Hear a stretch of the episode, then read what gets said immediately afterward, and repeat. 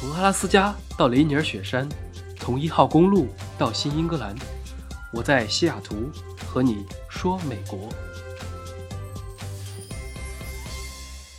Hello，大家好，今天是周末，我们就聊一点轻松的话题吧。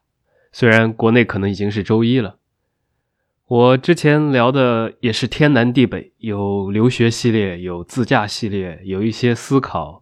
也有更多关于美国的日常生活。大家知道，美国跟中国是差不多大的，五十个州，也有各式各样的城市。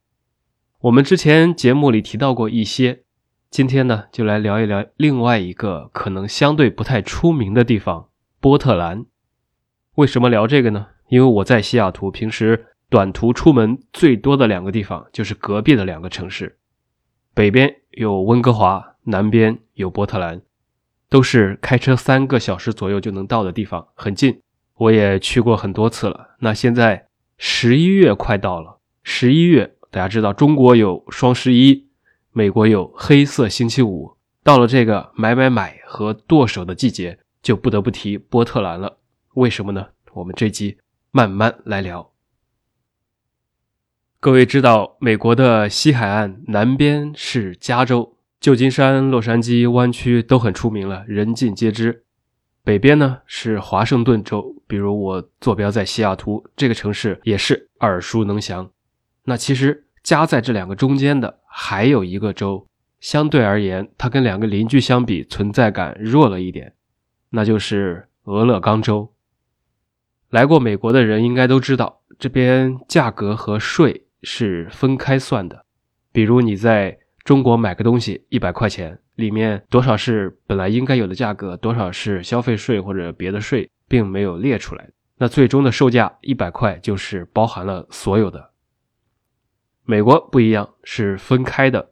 一个东西售价假如九十，然后税率是百分之十，也就是九块钱，那一共这个东西就是九十九块钱。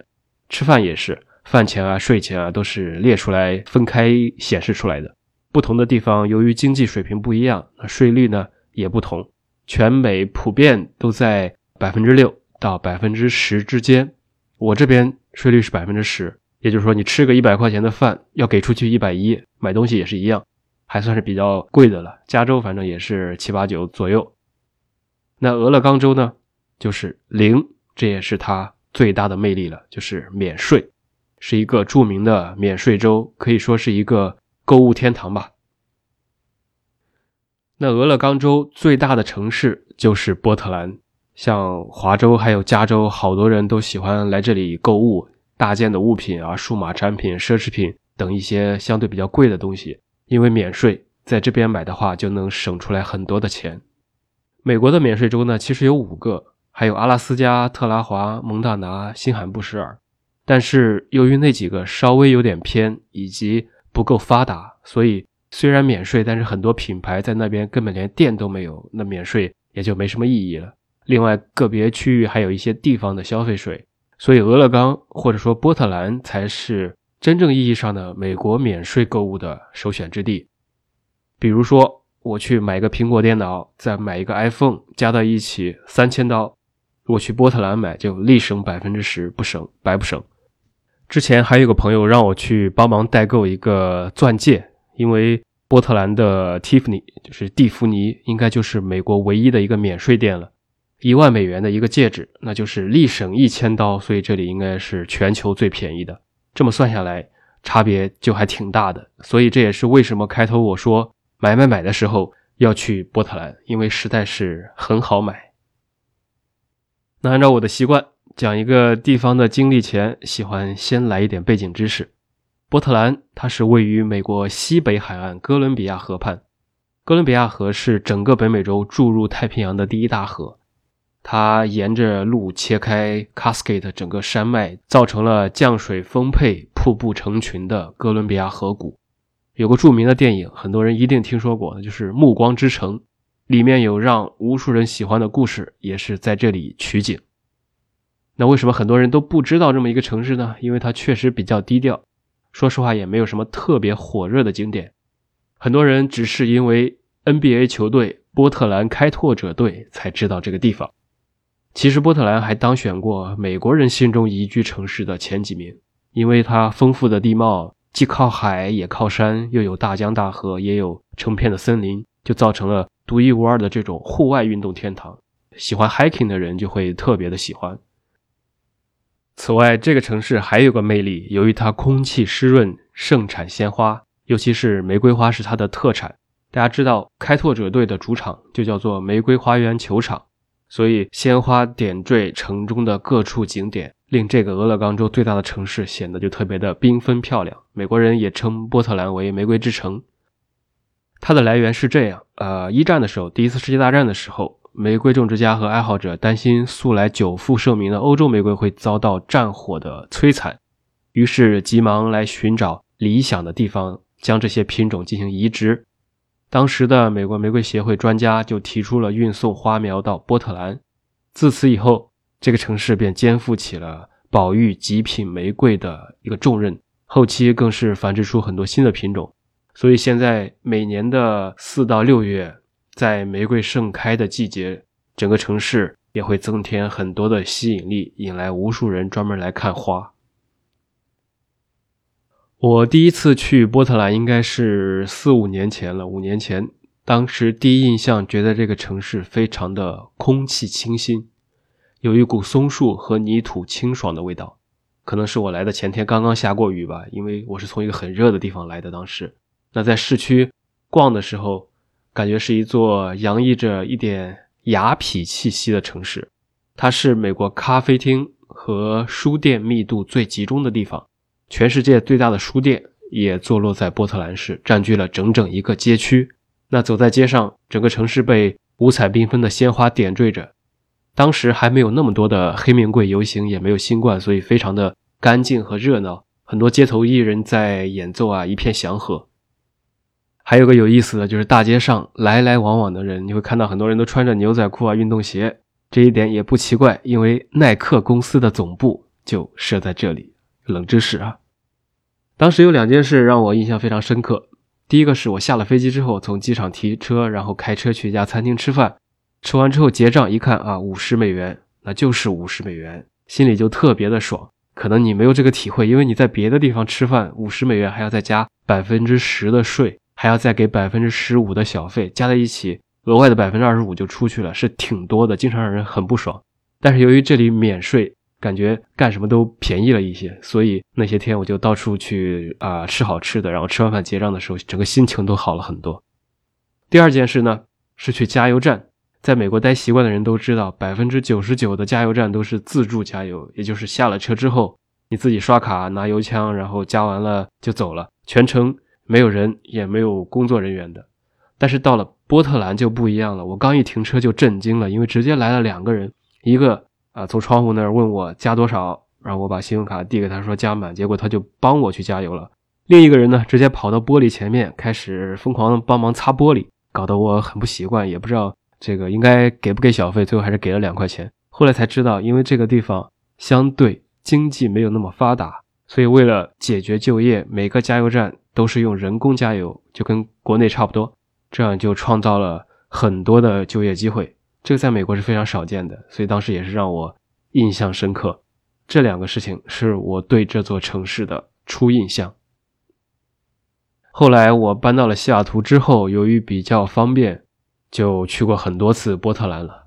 该玩的也玩了，该买的也买了。一般来说，去波特兰最著名的景点可能是看哥伦比亚河谷。你驱车环绕着河流慢慢向上，那古老的公路两旁大大小小的溪流、瀑布，这其中有全美第二高的瀑布，高六百多英尺，也就是接近两百米，是以高来取胜的。最后，你驱车穿越无数的隧道之后，会到达一个山顶上面，俯瞰这个西部最大的河流，还是非常的壮观。远眺绵延不绝的峡谷悬崖，也会有一种一览众山小的感觉。我个人感觉，俯瞰哥伦比亚河谷确实是非常壮美和开阔的，但是那个瀑布就特别的坑了。高虽然高，但是非常非常的细，所以一点也不好看。我一开始甚至开过去了，我都没注意到那是一个瀑布，我以为就是一个流下来的水。比我们国内的黄果树瀑布，或者说啊美加边境的尼亚加拉瀑布，还有南美的巴西阿根廷交界的伊瓜苏瀑布这种比较宽的瀑布相比，就差了十万八千里了。那如果离开波特兰市开一个小时左右，也能到达海边。这里的海不是沙滩那种，而是石头滩，或者说更加高耸一点的海，是另一种风貌。我当时在暮色中开到了一个叫做加能海滩的地方。国家地理杂志某一期把加能海滩评为世界最美的一百个地方之一。那壮丽的太平洋海岸线、奇异的巨型礁石和茂密的温带雨林，大自然将这几种风景就赋予了加能海滩。